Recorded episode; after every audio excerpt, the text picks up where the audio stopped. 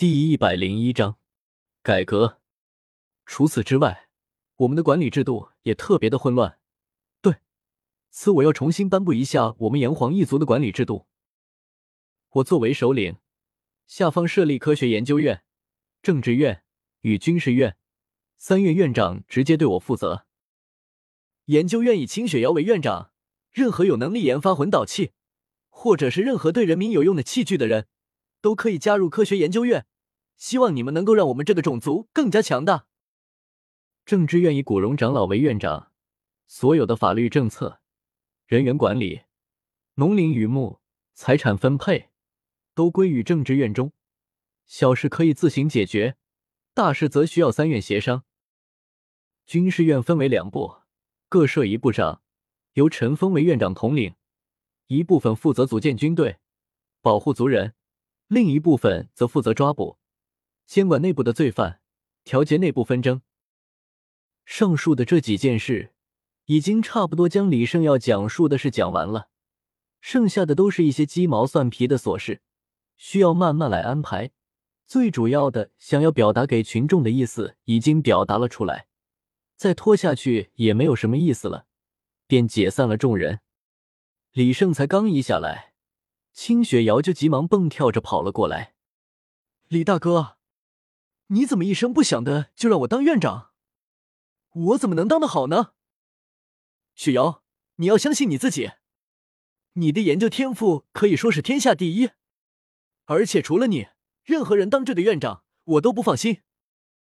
李生都这样说了，清雪瑶也不再说什么，红着脸答应了下来。古荣这时走了过来。对李胜施了个礼，李胜的想法他倒是略知一二，不过刚刚在台上，他肯定还有很多没有说出来。重新设立管理机构也需要好好的商议一番。首领，我们需要开个会议。您刚才在台上说的并不是特别清楚。古爷爷，现在您没必要对我这么恭敬呢。李胜吓了一跳，赶忙扶住了古荣。既然首领您已经决心要立规矩，要改革，那么首先你自己也要有规矩。私底下是私底下，但是在外面一定要有那个样子。古荣说的话的确不错。既然他已经正式的继任为了首领，那么在人前就必须得有个首领的样子。雪瑶、古荣、陈峰，你们随我来。想通了这一茬，李胜气质一变，竟有些许威严溢出。溶洞里被银子破坏的地方已经差不多已修复完毕。李胜和雪瑶等人已经坐在了一处房间里，激烈的讨论着。李大哥，我不明白，为什么研究魂导器和各种工艺也要单独设立一个院呢？并在古爷爷的政治院里不行吗？那么我问你，一个不用魂导器的人？一天只能耕一块地，而另一个拥有魂导器，一天却能耕二十块、三十块，甚至更多的地。这其中魂导器所起到的作用大不大？而这却仅仅只是其中之一罢了。如何能说科学研究院不重要？可是我们哪里有这种魂导器啊？就是因为没有，所以我才要成立科学研究院。如果我们能够制造出这样的魂导器，那么我们的发展速度将会大大提升。其实不只是耕地，所有的工作，只要有可能用魂导器辅助的，都可以向上研究。我希望你能带领科学研究院，把所有类型的魂导器都制造出来。比起武器，我更希望你能够研究出更多利于族人的东西。我希望有一天，普通人也能飞在天上，相隔很远的人能够看到彼此的容颜，听到彼此的话语。工作的人能够用以前一分的力气，干着之前十分的工作。李胜画出了一张大大的画饼，不过这并不是井中月、镜中花，而是实实在在有可能达成的。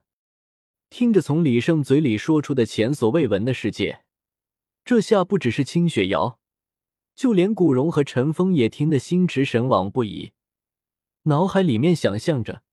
李胜所说的到底是一幅什么样的场景？不过我现在手底下一个人都没有，我该怎么办呢？这个你放心，我不是从外界带回来许多的书籍吗？等我们的族人全部学会了外面的语言和文字之后，会进行一次考核。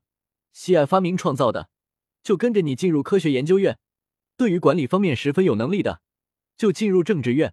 婚礼修炼特别迅速的，武魂强大的，则进入军事院中。刚进入研究院的，可以称他为研究生。他们的学习都要靠你来指导。等到他们出师之后，再根据他们的成就，赋予博士、教授等不等的职位。之后的学员，你就可以放手让他们去教了。进入政治院的，经过选拔后，根据他们的性格、擅长的方向等。为他们挑选合适的官职。军事院则更简单了，修炼的速度越快，战斗力越高的，就赋予武长、十长、百夫长、千夫长等一系列的官职。不过那些都太遥远了，我们的人还是太少了。军事院里的魂师由陈峰选拔出两个，分别担任内部和外部的安全保卫工作，内部要负责的多了一些。需要抓捕看押一些犯了错的人。另外，在你们这三院之外，我准备另外立一个监察部，只对我负责。他们是负责检查三院里的所有人，一旦发现有危害族群的行为，就会立刻向我报告。这有必要吗？古荣三人面面相觑，他们并不相信会有族人会干危害族群的事情，防患于未然吗？更何况。我们的人可并不是一直都是这么一点儿，到时候如果有外面新加入的人，我们再手忙脚乱的成立这个部门，岂不是太晚了吗？三人想了想，发现李胜说的并没有什么错。虽然他们相信自己的族人不会做出危害族群的事情，但别人就说不一定了。李大哥，你所说的这一切，好像都是建立在学习好了外面的文字语言的基础上而来的。你为什么那么执着于学习外面的文字和语言呢？而且要怎样教他们呢？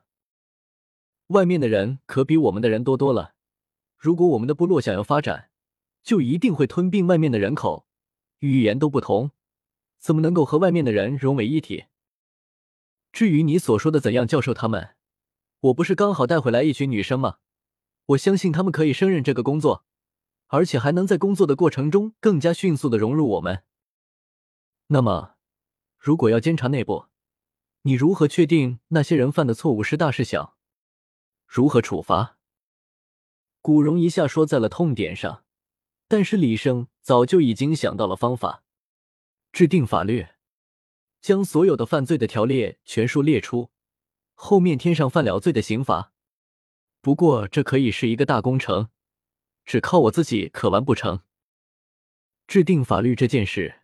仅仅只凭我们三人也是没用的，我们不如通知族人，让他们每人书写一些会造成犯罪的事情，想必会节省我们很多时间。